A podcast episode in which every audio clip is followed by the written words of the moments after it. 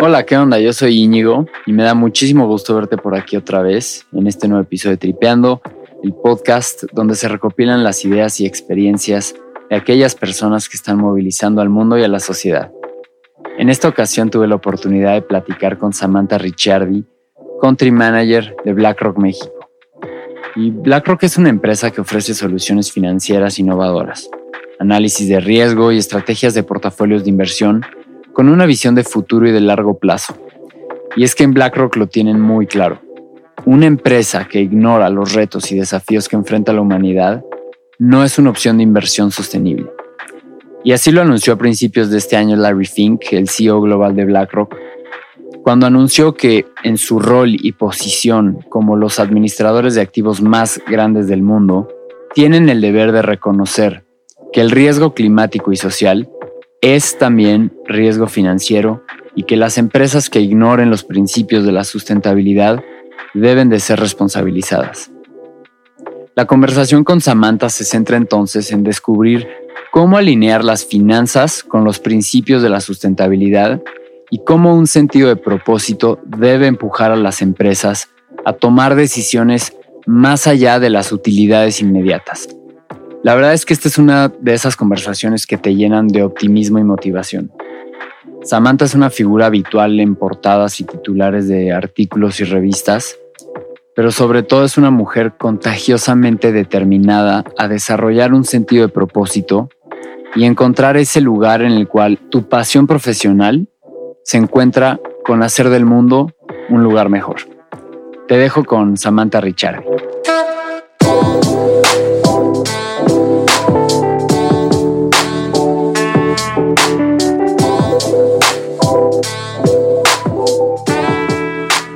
Samantha, mil, mil gracias por estar aquí. Y quería empezar preguntándote por cómo es tu dinámica para arrancar el día. ¿Tienes, ¿tienes algún hábito que te ayude a canalizar energía que, te dé claridad mental y sobre todo cómo le haces para mantenerte al día. ¿Tendrás algún como reporte de información diario, un daily briefing? ¿Y a qué medios recurres para, para tener la última información relevante? me pones a reflexionar sobre, siempre me he dicho que debería de poder tener un momento en la mañana antes de arrancar a mil por hora, como de de grounding. Eh, sí he leído lo bueno que serviría dedicarle 5 o 10 minutos a, a, meditar y como que bring it all together, pero la, la triste respuesta es no, no lo hago, no me da la vida. Creo que para un poquito de contexto en eso, tengo tres hijos, entonces la mañana más bien arranca yendo a despertar a niños porque hay que ir a la escuela, ahorita virtual, pero igual hay que, en otros tiempos era levántense porque los llevaba a la escuela todos los días. Entonces corro, los levanto, todo el mundo obviamente nadie se quiere levantar y yo ya regreso. Y lo que sí pongo, y eso volviendo al tema de los podcasts, sí es algo que me ha ayudado un montón. Con el que arranco, la verdad, mi día sí es el del Lefty, el podcast que dura, no sé, depende, entre 7 y 10 minutos de, del Lefty. Con ese arranco mi mañana. Bastante corto, pero suficientemente profundo como para saber cuáles son los grandes más aparte de todo lo que produce un BlackRock, porque BlackRock produce sin duda un montón de información, pero sí me gusta saber un poco cómo está el mundo, no solo desde una perspectiva financiera, si quieres.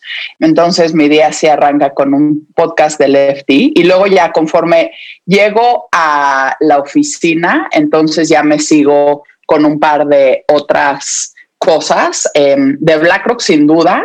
Y luego, no sé si va a ser mi guilty pleasure o qué, pero para escuchar cosas locales. Escucho bastante a Carmen Aristegui. lectura acaba siendo más algo, eh, también aquí voy a sonar muy anticuada, pero más semanal y, es el Economist y, y, no me gusta leerlo digitalmente. Esos son un poco, te diría, lo que hago encima de todo lo que produce BlackRock, que está mucho más enfocado en un mundo financiero. Se acaba volviendo Aristegui Podcast, FTs y el Economist en papel.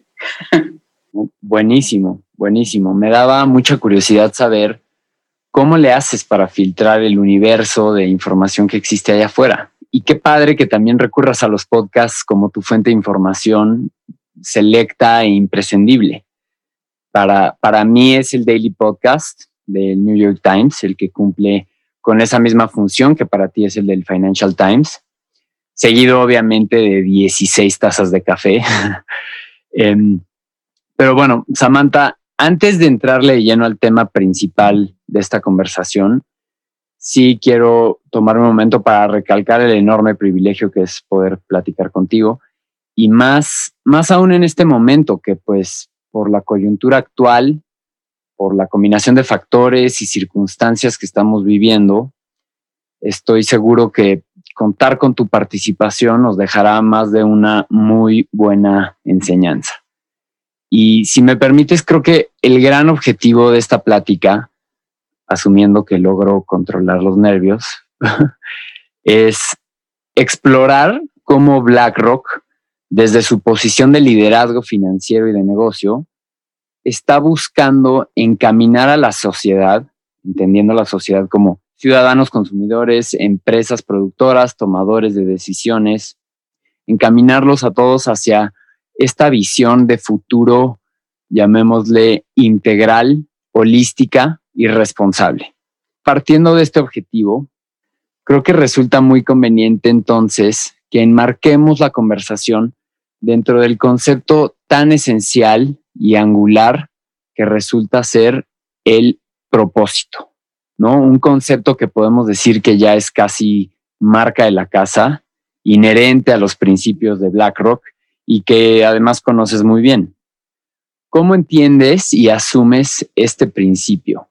¿Por qué es tan importante? ¿Y qué, qué significa para BlackRock y para cualquier otra empresa hasta eso tener un sentido de propósito? Buenísima, buenísima pregunta y sin duda, y sin duda ahora más que nunca. Em, y, creo que sí tienes mucha razón en decir que el tema de propósito sí es algo muy de la casa desde hace ya algunos años. Yo, yo creo que em, Larry Fink, que es el CEO de BlackRock, sin duda ha sido uno de los pioneros en sacar una carta de CEOs todos los años en enero, eh, un poco plasmando la visión de Larry sobre, sobre el mundo y, sobre cómo él ve a las compañías evolucionando. En particular, yo creo que donde hemos visto un cambio mucho más drástico ha sido en enero del 2020, donde Larry fue mucho más enfático en su carta. Así como en años anteriores creo que tocaba temas sin duda importantes y que a todo el mundo les preocupaba, como la sostenibilidad o la importancia eh, de migrar hacia un mundo con menor carbon footprint y demás. Yo creo que lo que se hizo este año fue ser más enfático sobre cómo definía el tema de propósito y luego sobre dar recomendaciones. Y yo creo que eso también, o sea, también le llevó mucha crítica porque hubieron varios que dijeron, oye, pues tú quién eres para venirnos a decir cómo tenemos que manejar nuestras compañías. Y, yo creo que algo sí muy loable de alguien como Larry Fink es que siempre ha tenido muchísimo interés y, y súper apasionado por el tema de que las compañías no solo deben de cumplirle a sus accionistas o a sus shareholders, sino que los CEOs de las compañías y obviamente los, los boards de las compañías tienen que pensar más allá en solo los shareholders y pensar en todo lo que en inglés y lo malo es que en español no hay una palabra exacta para hablar de stakeholders. Y cuando habla de stakeholders, obviamente habla de tanto la gente que trabaja en la compañía como los proveedores, como los clientes. Entonces, sí hay que ver más allá de nada más darle un rendimiento a los accionistas. Y en ese sentido, la carta de Larry ha sido como que muy enfática en decir, tienes que tener como base de tus principios todo el tema de sostenibilidad o el tema, como se dice en inglés, de ESG, Environmental, Social y Governance.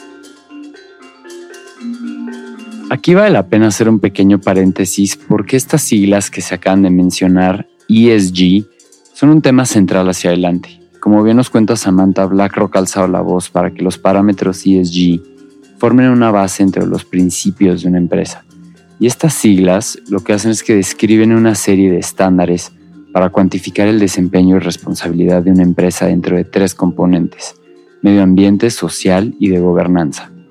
Entonces BlackRock evalúa estos tres factores para incorporar la sustentabilidad en la toma de decisiones de inversión a largo plazo. Y como verás a continuación, no solo es por ser sustentable o caer bien, sino porque pues, es rentable. No solo porque eso te hace ser un mejor CEO que está más enfocado en no nada más de nuevo darle resultados a sus accionistas, sino porque también como CEOs de compañías tienen un deber hacia la sociedad que va más allá de nada más dar rendimientos a los accionistas. Entonces, yo llevando la oficina de México, si digo, me parece increíble que salga un CEO como Larry Fink, eh, donde en promedio pues BlackRock tiene entre el 6 y 7% de todas las compañías públicas del mundo a ser tan enfáticos sobre el mensaje que da. Y, y este mensaje no solo va por un lado, si quieres, social de decir, tenemos un propósito de tener que ayudar a que el mundo sea mejor, sino también lo que hacemos nosotros, que es manejo de inversiones y a dar buenos rendimientos. O sea, sí, sí lo estamos viendo en los números y en la data de que las compañías que se manejan dentro de un buen marco de ESG van a tener mejores rendimientos. Entonces, también está muy basado en esto. No nada más está basado en tener un aspecto social y de darle un valor positivo a, a la sociedad.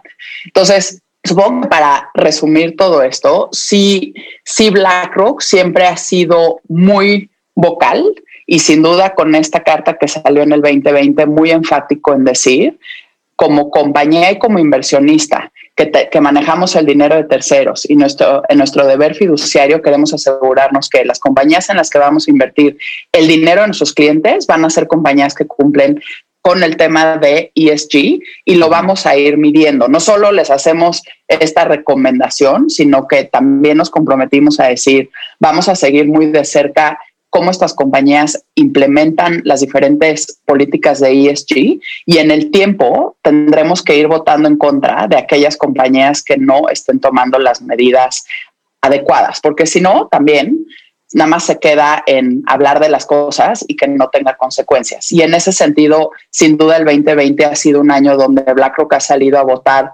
en contra de muchísimos em, boards que no sentimos que estén avanzando lo suficientemente rápido en el tema de ESG, porque sí estamos convencidos que así es como se deben de manejar mejor las compañías. Y en nuestro rol de fiduciarios a nuestros clientes es lo que en el largo plazo le dará un mejor rendimiento a los clientes. Wow, creo que tocamos muchísimos puntos muy importantes y sobre todo porque hablar de propósito claramente nos encamina a hablar de ESG investing. Pero haciendo una pequeña pausa eh, antes de entrar de lleno a eso, eh, regresar a lo que comentabas de que el propósito de una empresa es pues maximizar valor, ¿no? Maximizar ganancias y retornos hacia, hacia los inversionistas. No solo de las empresas, sino que también del ente económico racional, ¿no? Es maximización de utilidad. Entonces, pues encontramos ahí ese, ese dilema, ¿no? Ese, del, ese delicado balance que existe entre pues, ser racional y por ende algo egoísta, ¿no? Entre comillas, pero por otro lado, tener empatía con las necesidades del mundo, ¿no?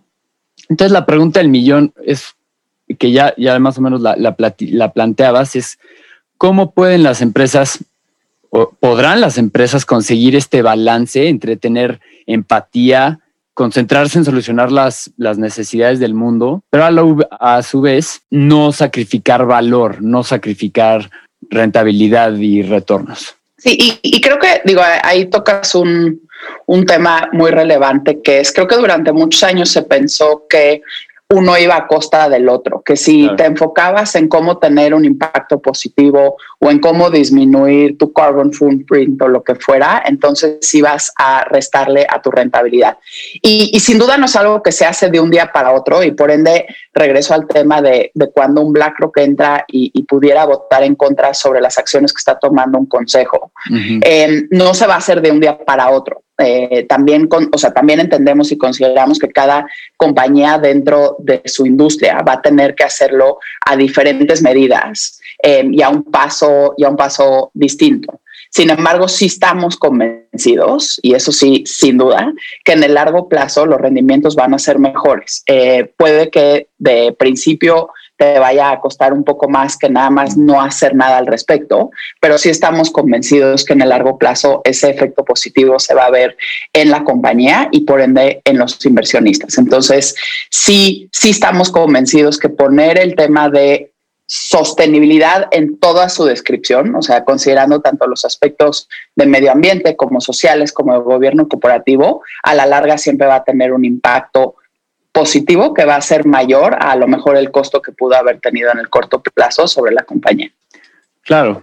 Resumiendo, creo que este sentido de propósito lo podemos como capitalizar entre empatía, ¿no? Empatía, como lo dices, es con los demás, con el medio ambiente y también con las generaciones futuras y hablar de una visión, eh, ¿no? A largo plazo y por ende, pues el concepto de sustentabilidad es igual una, una piedra angular, ¿no? Pero pues en el mundo actual, definido por la pandemia, las estrategias ESG han, creo que han demostrado ser muy buenas para evitar riesgo y, proteger tu portafolio como inversionista. Pero más allá de seguridad financiera, creo que la pregunta sería, ¿cómo, ¿cómo pueden estas estrategias de inversión resolver los problemas más urgentes del mundo, cambio climático, desigualdad social, etcétera, y que trasciendan ¿no? De, de, protección financiera a acción tajante. Como tú lo decías ahorita, hablar, hablar de las cosas, pero también asegurarse que tengan consecuencia, ¿no? ¿Cómo le haces para pasar de una mera estrategia de, de inversión y de, diversificación de riesgo a una acción tajante y, y medible? Em, a ver, déjame contestar tu pregunta de em, diferentes maneras. Yo creo que en todo el espectro de ESG eh, pasas por em, tanto, tanto soluciones de inversión o estrategias o portafolios que están tratando de, maximizar las compañías que tienen una mejor calificación de ESG, pero que sigue siguiendo un índice, por ejemplo. Eh, no sé, toma, toma el MSCI World y entonces vas a tener el MSCI World que va a tener todas las compañías por capitalización más relevantes, pero si agarras un índice que sea ESG, va a tener el World, pero con un filtro de ESG, entonces no vas a buscar maximizar las compañías que tienen una mayor calificación eh, de ESG y esas las ponderas más y las que menor calificación las subponderas. Pero sin embargo sigues teniendo una representación de todas las compañías que componen, por ejemplo, el MSCI World. Hasta soluciones que solo están enfocadas en tener impacto social, por ejemplo.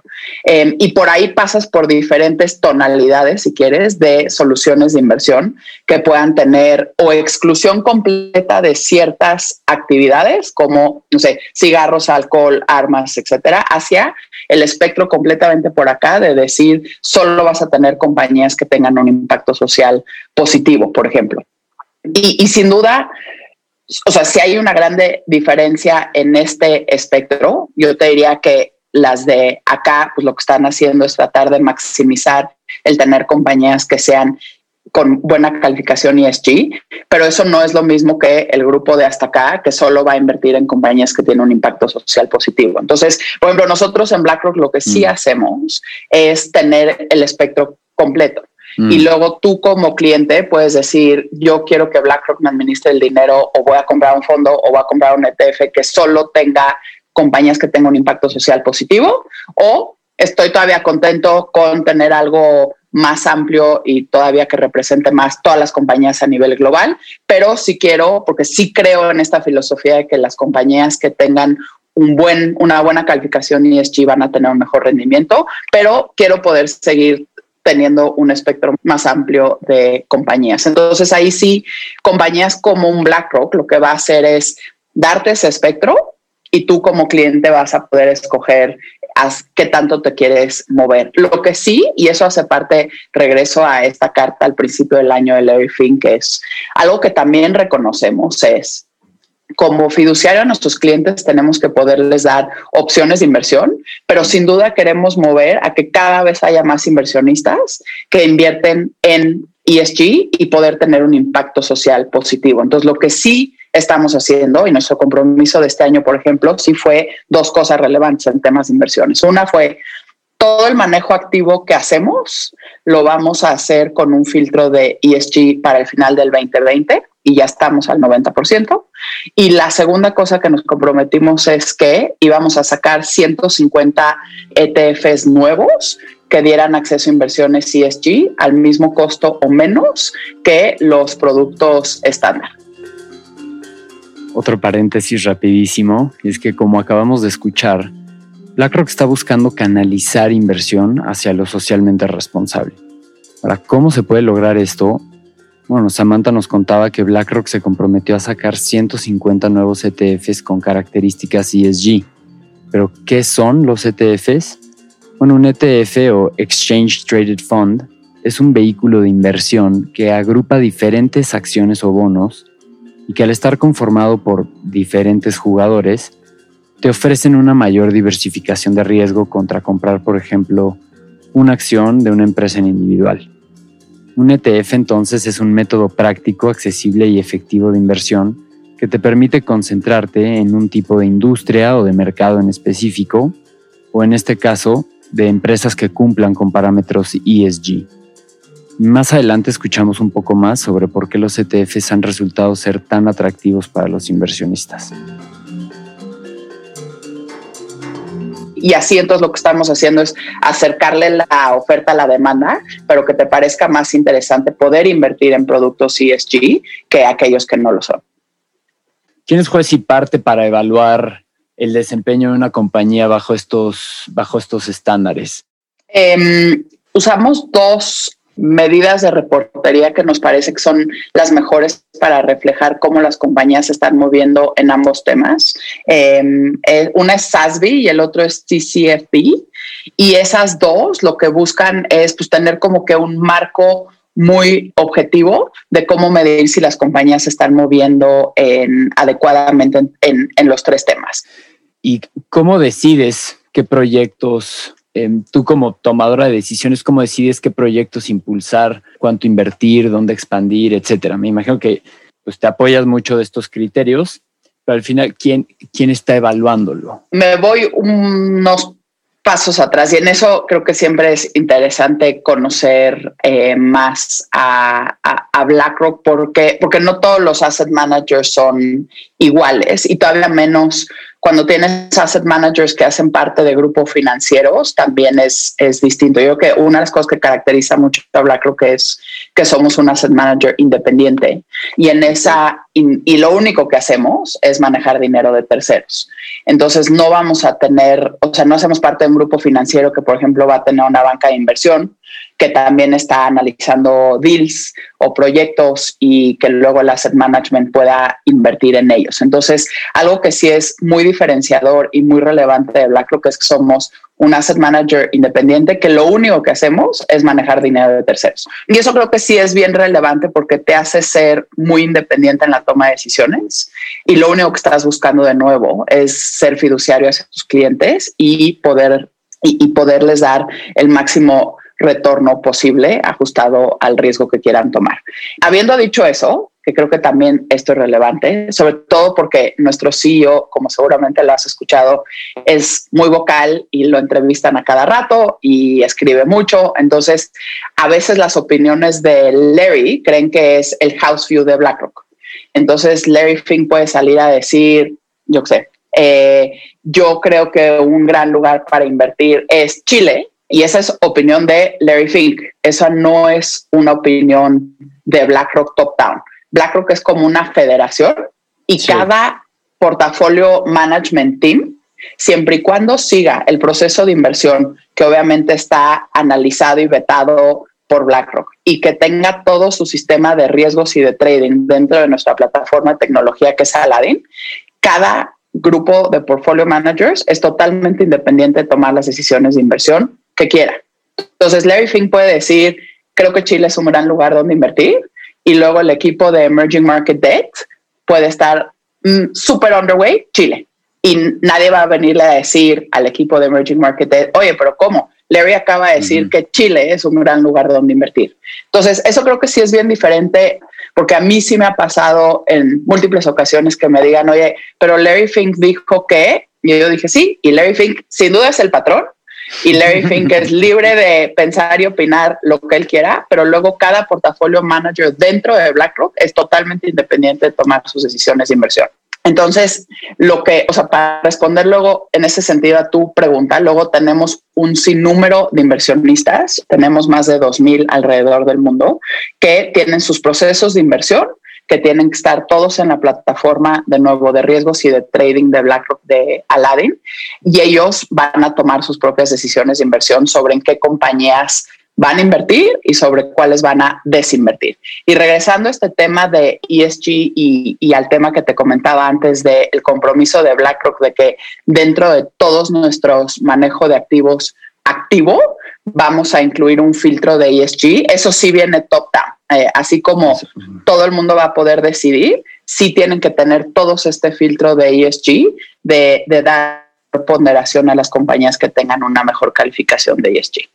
Para regresarme un poco, Samantha, saliéndome por la tangente, me gustaría eh, si nos pudieras explicar la importancia y el rol que han tenido los ETFs y específicamente viendo México, por qué es que han sido fundamentales para el posicionamiento y el crecimiento de BlackRock. Sin duda. Yo creo que los ETFs son un instrumento de inversión, como tú sabes bien, accesible para todos los inversionistas, es transparente y, la verdad es que también es como que de, muy, de mucha precisión y es muy fácil entrar y salir de los ETFs. Entonces, creo que eso sin duda son las características que han hecho que los ETFs en general hayan crecido tanto a lo largo de los años. O sea, sí ya es una industria enorme y donde vemos como instrumentos de inversión seguramente el crecimiento más grande. Y en ese sentido, al ser algo que es muy transparente y de precisión, si quieres, cuando quieres tomar un view sobre un mercado o sobre una región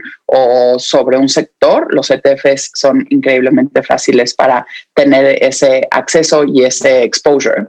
De ahí que nos hemos enfocado mucho en ir sacando cada vez más ETFs muy novedosos y que tengan todo este filtro de ESG. Y para irnos un poco a los números, lo que hemos visto de menos y la data más reciente que tengo va a ser al mes de agosto más o menos, es si hemos visto 50% más de flujos hacia ETFs DSG en el 2020 que lo que vimos en el 2019. Porque yo a principios de año, o, de menos cuando empezó la pandemia, había mucha gente que decía, mm, este tema del ESG ya va a pasar a a un plano inferior. La gente tiene otras prioridades ahora en las cuales enfocarse que andar invirtiendo en cosas que puedan tener un, impacto positivo hacia la sociedad y la gente ahorita necesita enfocarse en, tener rendimiento y liquidez. Y lo que sí vimos, pues es que esa premisa no, no era la correcta, porque sí hemos visto un 50% más de flujos hacia ETFs en ESG a nivel global en lo que va del año. Y, México no se queda atrás en ese sentido. O sea, yo sí te diría que México y Latinoamérica en general sí hemos estado un poco detrás de la curva del crecimiento del tema de ESG. Sin duda Europa ha estado muchísimo más avanzado en el tema, pero ya hemos visto un impulso importante para México y Latam, sin que suene con falta de humildad, yo creo que sí hemos participado mucho en esa parte a lanzar tanto fondos como ETFs, ESG, de nuevo, pues con este compromiso de decir, si queremos que haya más adopción de temas de ESG, vienen o por regulación y o por tener acceso a los productos. Y en el tema de regulación, eh, nada más brevemente lo que ahí sí diría es, el Banco de México ha trabajado mucho en el tema, entonces yo creo que a nivel global los bancos centrales sí han sido muchísimo más vocales en el tema de, de ESG que otros jugadores en el sector público, pero en México también la CONSAR sí ha tomado un rol bastante proactivo en el tema de la sostenibilidad y sí les está pidiendo a las AFORES para el 2021 tener eh, ciertos objetivos de ESG. Entonces sí estamos empezando a ver también un movimiento regulatorio que va encaminado hacia allá aunque a otro ritmo que lo que iba en Europa, por ejemplo. Por eso sí como BlackRock dijimos, vamos a nosotros a tratar de ser un agente de cambio al tener cada vez más soluciones de inversión y acompañado más de educación para que haya más gente que quiera invertir en, en soluciones de inversión de ESG. Se me hace increíble y más que increíble, decisivo y fundamental para la, la trascendencia y resiliencia de la humanidad y el planeta, cómo poco a poco estamos alineando los incentivos financieros con, con el bienestar social y del medio ambiente. Y pues que poco a poco veamos que invertir en desarrollo económico sustentable, además de darnos la posibilidad de obtener mejores resultados financieros, pues aportemos a, este componente social y ambiental. Y de, de, gobernanza, ¿cómo entendemos este, el componente de gobernanza? Sin duda hay muchísimos parámetros que se consideran. Yo, yo siendo mujer, seguramente voy a enfocarme más en el tema de la diversidad de los boards, porque ese sí es uno de los criterios muy relevantes y que sin duda también en México todavía tenemos áreas de oportunidad importantes en temas de diversidad en los sports. Y sin duda, pues esa sí va a ser algo que le va a dar una puntuación o buena o mala em, a las diferentes compañías sobre si tienen diversidad en sus boards, junto con una serie de otros criterios. Pero, pero yo creo que si cuando pienso en México, por ejemplo, yo sí creo que dos cosas saltan a la vista y que ha habido mejoras, pero que sin duda todavía hay camino que recorrer, es en el tema de independencia en, los consejos. Importante tener una serie de, consejeros independientes. Y la segunda es el tema de diversidad en los consejos de las compañías mexicanas. Y Samantha, otra vez, manteniendo el tema central de propósito, pero ahora hacia un enfoque de sentido más personal y por lo que mencionabas ahorita, ¿nos podrías contar un poco sobre, sobre tu tu liderazgo y tu iniciativa con el Women's Initiative Network y cómo defines en ese sentido tu sentido de, propósito.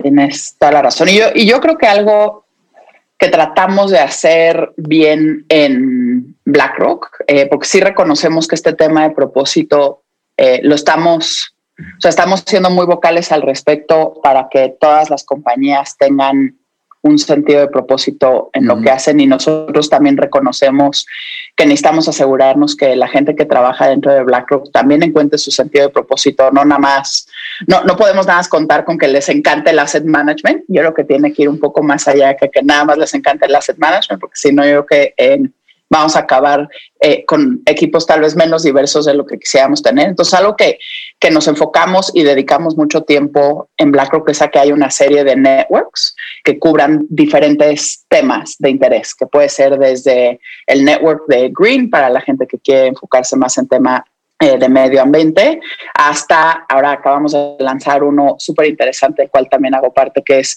Financial Inclusion Team o FIT, para temas de, o sea, hay mucha gente en BlackRock que dice, tenemos que ayudar a que haya una mejor educación financiera y con educación financiera que pueda haber más inclusión financiera. Y el que yo encabezo para Latinoamérica o que voy a seguir encabezando por un rato más es el Women's Initiative Network que tú mencionas. Ese es el network, de hecho, más antiguo de BlackRock, que tiene más de 10 años de existir. Y obviamente lo que estábamos buscando dentro de este network era empoderar a más mujeres y que hubiera mayor representación de mujeres a todos los niveles dentro de BlackRock.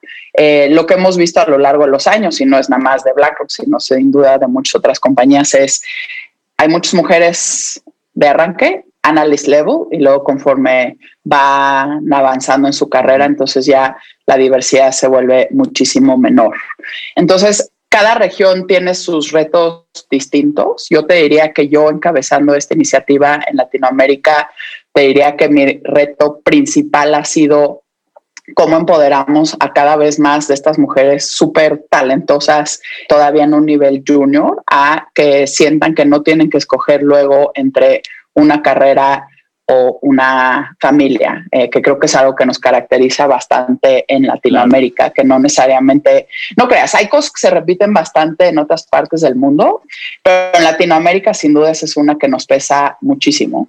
Y entonces lo que he buscado con mis colegas dentro del Women's Initiative Network es trabajar en diferentes cosas, desde mentorship programs hasta book clubs, hasta cursos de cómo empoderar más a las mujeres dentro de BlackRock en Latinoamérica y, acompañarlas en que vean que no van a tener que escoger entre una carrera y una familia. Si es que eso es un reto, que, que lo que hemos visto en Latinoamérica, eso es normalmente el reto más relevante para las para las mujeres. Entonces, ese sí ha sido mi pasión personal y mi propósito para la región. Y, termino tal vez este capítulo de Women's Initiative Network pensando que, que hemos crecido muchísimo en diversidad todavía tenemos un camino que recorrer en que hayan más mujeres senior, pero creo que estamos yendo por muy buen camino y con un compromiso muy verdadero por parte de como que el senior leadership, de decir,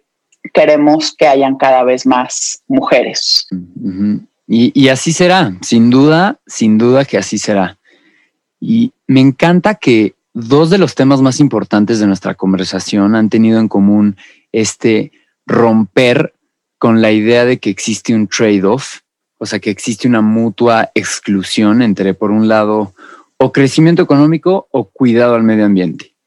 Y por otro lado, o tener carrera o tener familia.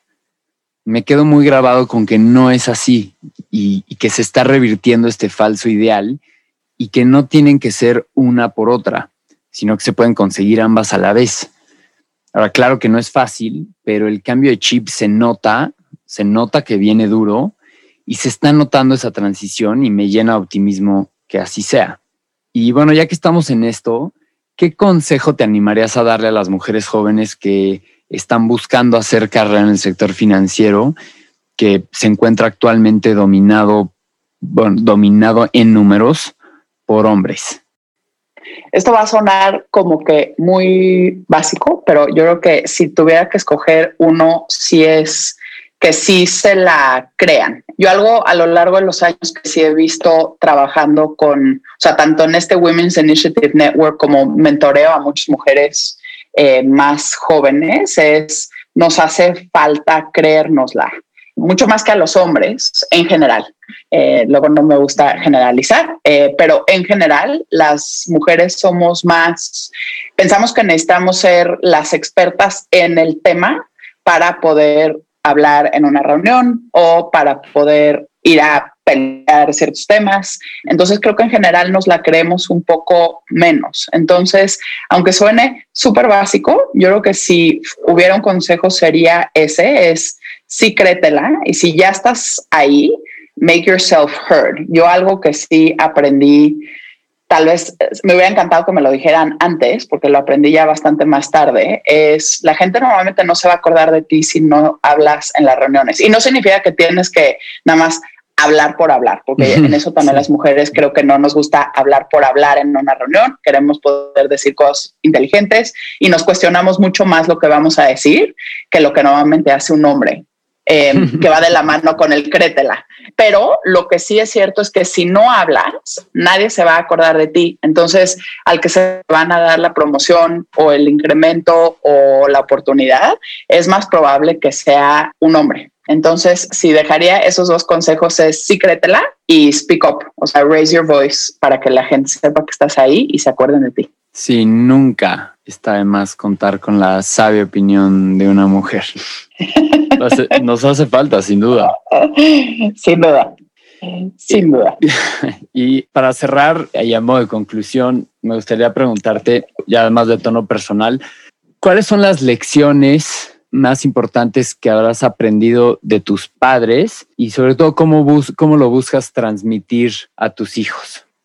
Algo que sin duda em, aprendí mucho de mis papás y que me gustaría dejarle a mis hijos. Em, y hoy en día cada vez creo que es un poco más difícil, pero, pero sin duda algo que voy a intentar em, o que sigo intentando. Una es un sentimiento, o sea, creo que el componente familiar, eh, que, que en eso sí tenemos mucho en México y sin duda en Latinoamérica, creo que se está perdiendo mucho. Y ahora que me voy a ir de después de 10 años en México a vivir otra vez a Europa, eh, es algo que a lo mejor por eso tengo tan presente, porque quiero asegurarme que no se pierda ese aspecto más familiar y sobre todo de diálogo. Y creo que esa es la segunda parte que me parece tan importante, es este diálogo y de querer escuchar también de los mayores. Creo que ahora los jóvenes entre podcasts y TikToks, eh, Instagram y todo tiene que ser corto, rápido y divertido y si no, no vale nada.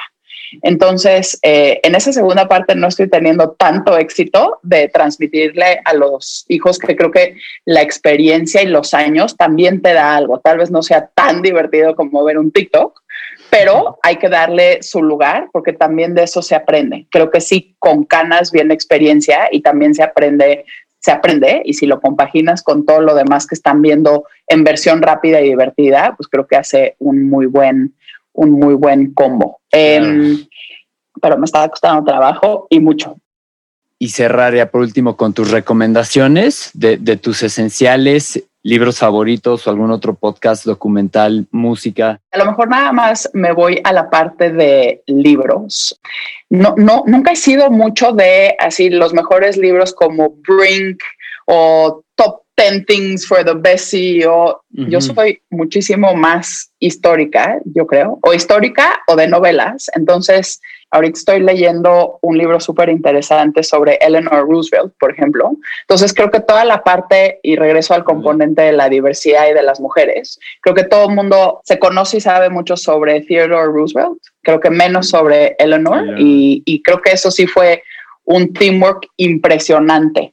Entonces, me, voy mucho más por el lado de, de, los libros históricos y biografías. Entonces leo un montón de Kissinger, leo bastante sobre Margaret Thatcher, porque creo, volviendo al tema de escuchar a la gente mayor, aunque el mundo haya cambiado tanto, yo creo que los retos a los que se enfrentan ciertos líderes en su momento fueron muy particulares sobre cómo los tuvieron que sobrellevar. Y por eso me siento mucho más identificada leyendo un libro de un Kissinger o Roosevelt que tal vez leyendo el último libro de Top 10 Things to Do for a CEO.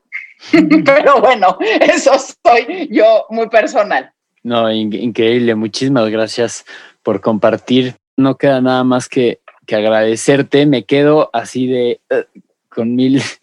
Tuve que hacer un esfuerzo muy grande por, por, por cortar eh, tantas cosas que me hubiera gustado platicarte y bueno, agradecerte una vez más por estar aquí y compartir. Es un gran placer poder, poderte conocer y platicarte y pues muchísima suerte en, esta nueva etapa. Muchas gracias. invítenme feliz cuando ya esté instalada allá encantada de volver a participar y muchísimas gracias por haberme invitado. Te voy a, te voy a tomar la palabra. eh, Conste. Que tengas un excelente día y una muy buena semana, Samantha. Mil gracias. Mil gracias, que estés, que estés muy bien.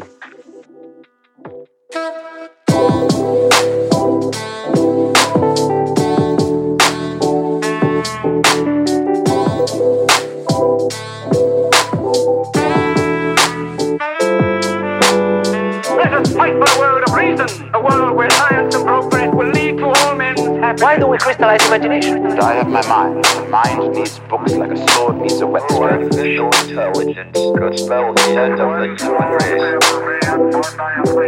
race.